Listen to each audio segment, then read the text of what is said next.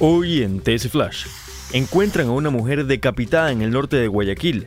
La cabeza de la víctima apareció en la calle principal de Pascuales, norte de la urbe. Una persona que caminaba por la zona se percató de la pieza anatómica y llamó inmediatamente a la policía. Parlamento de Perú adelanta elecciones generales para abril de 2024. Congreso de Perú aprobó adelantar las elecciones generales de 2026 a abril 2024, en un intento de frenar la crisis política generada tras el fallido golpe de Estado y posterior la destitución del expresidente Pedro Castillo.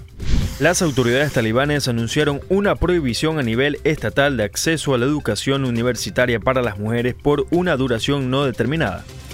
Para más información no olvide visitar tctelevisión.com o nuestras redes sociales arroba tctelevisión. Soy Fabricio Pareja y esto fue TC Flash. TC Podcast, entretenimiento e información, un producto original de TC Televisión.